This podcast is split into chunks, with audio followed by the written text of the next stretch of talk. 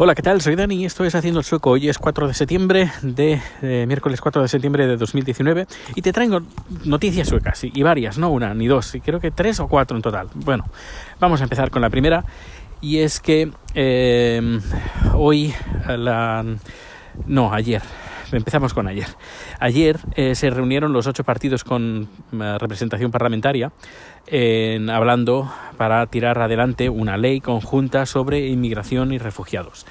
Ayer eh, varios partidos políticos pues eh, opinaron que, al respecto y por ejemplo eh, el partido de, de, extrema derecha, los demócratas suecos, hicieron unas declaraciones que aceptaban, no aceptaban a ninguno, cero refugiados para el próximo año, cero.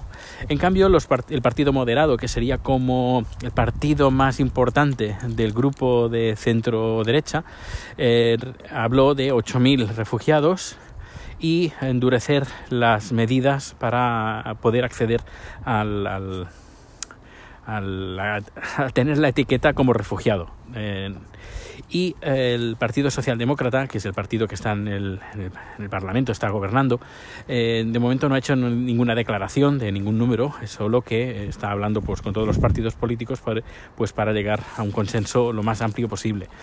Eh, lo que sí que tiene muy claro las declaraciones que han hecho es que se van a endurecer. Se van a endurecer sobre todo porque, eh, al menos las declaraciones que ha hecho su representante, que mmm, Suecia no puede eh, sobrepasar los mínimos que está preparado. No, no, no, los mínimos, a ver si recuerdo la, las palabras más o menos exactas. Eh, ha dicho más o menos que Suecia no puede sobrelimitarse de lo que puede acoger. Esto ya pasó hace unos años, eh, cuando hubo la crisis, la mayor crisis de refugiados que varios países se comprometieron, el único o de los pocos, no único, perdón, de los pocos que eh, aceptaron los refugiados fue Suecia. Creo que Alemania fue el número uno, pero Suecia eh, acogió más de lo que se había comprometido. Y claro, la queja va por ahí, que los países, muchos países se comprometieron y no cumpli cumplieron, entre ellos España. Y claro, están hablando, si los demás no cumplen, pues lo sentimos mucho, nosotros no, no podemos acoger más de lo que más de lo que no podemos. Porque ya uh, no hubo ningún problema cuando eh, cuando se decidió en el Parlamento de acoger a los refugiados hace eh, tres, cuatro años, sí, unos cuatro años aproximadamente, pero claro, cuando la población se dio cuenta que el país no estaba preparado para acoger a, toda, a todos estos inmigrantes, a todos estos refugiados, perdón, pues eh, la gente se cabreó y bastante. Y eso ha hecho pues que varios partidos de la izquierda pues hayan per perdido votos, sobre todo el Partido Socialdemócrata y el Partido Verde y esto pues eh, quieren que no, no vuelva a pasar y por eso se han endurecido las medidas y más o menos han dicho que o todos arrimamos el hombro o Suecia no va a ser la, eh, el pagafantas eh, y, y va a ser la única o de los pocos países de la Unión Europea que cumplan. Esta la primera noticia. La segunda noticia va relacionada con la economía. Si hace unos días comentaba pues, que la economía no es que vaya muy bien, que el paro por primera vez después de cuatro o cinco años ha subido, pues el banco, bueno, los, el banco tenía previsto antes de las vacaciones, tenía previsto subir los tipos de interés, ahora están en negativo. Hay que decir, hay que tener en cuenta que nosotros no nos regimos directamente por el Banco Europeo, porque no tenemos corona, ten, no tenemos euro, tenemos corona sueca, así que tenemos nuestro pro propio Banco Nacional que puede manejar en, dentro de sus competencias pues el, la corona. Y eh, como he dicho, antes de vacaciones, antes de verano, eh, comentó pues que si todo iba bien, pues eh, iba a subir los tipos de interés.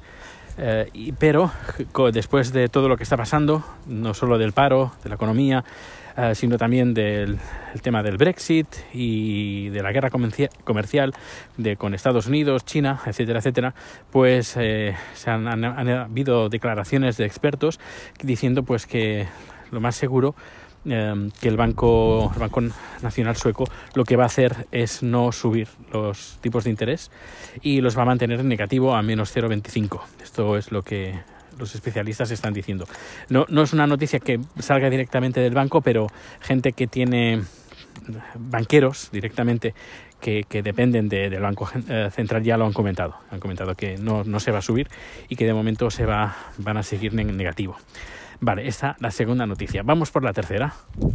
Pues en la tercera ha salido, bueno, han entrevistado a un economista que es miembro del, del grupo de la Asociación de Sindicatos eh, Suecos eh, es una organización que engloba a todos los sindicatos que hay en Suecia, ha hecho unas declaraciones hablando sobre la vivienda. Y es que, eh, bueno, se ha quejado bastante de las medidas que no son lo que deberían de ser, porque en Suecia tenemos un problema de vivienda. Hay poca vivienda y mucha gente que cada vez va viniendo y quiere comprar su vivienda. Y tenemos, es un serio problema.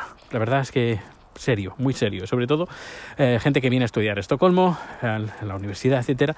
Es un suplicio encontrar un apartamento, una habitación y los precios están bastante caros. Las medidas que tienen hasta ahora eh, son de ayudar, dar dinero para que la gente lo tenga más fácil el, comprar una vivienda o el tema de alquileres. Eh, lo que este señor eh, recomienda, entre otras medidas, es que eh, para poder, para bajar realmente los precios y ser más competitivo, recomienda que el Estado tenga su propia constructora, es decir, hacer una constructora de, controlada por el gobierno. Y así lo que haría serían precios ajustados al mercado, sin, sin problemas de, de, de bueno, de, de, ir subiendo precios, etcétera, etcétera. Así que, bueno, la, ha sido en, la entrevista ha sido publicada en el Dagens Nyheter, es un periódico del cual estoy suscrito, pago además esa la suscripción y, bueno, pues eh, ha sido bastante duro con el gobierno ahora actual y bueno, supongo que se tendrá en cuenta. He estado leyendo varios comentarios y hablan bastante bien de esta medida que podría eh, solucionar algunos problemas de, de vivienda. Y bueno, y creo que creo que me dejo una noticia. Vamos a mirar los apuntes.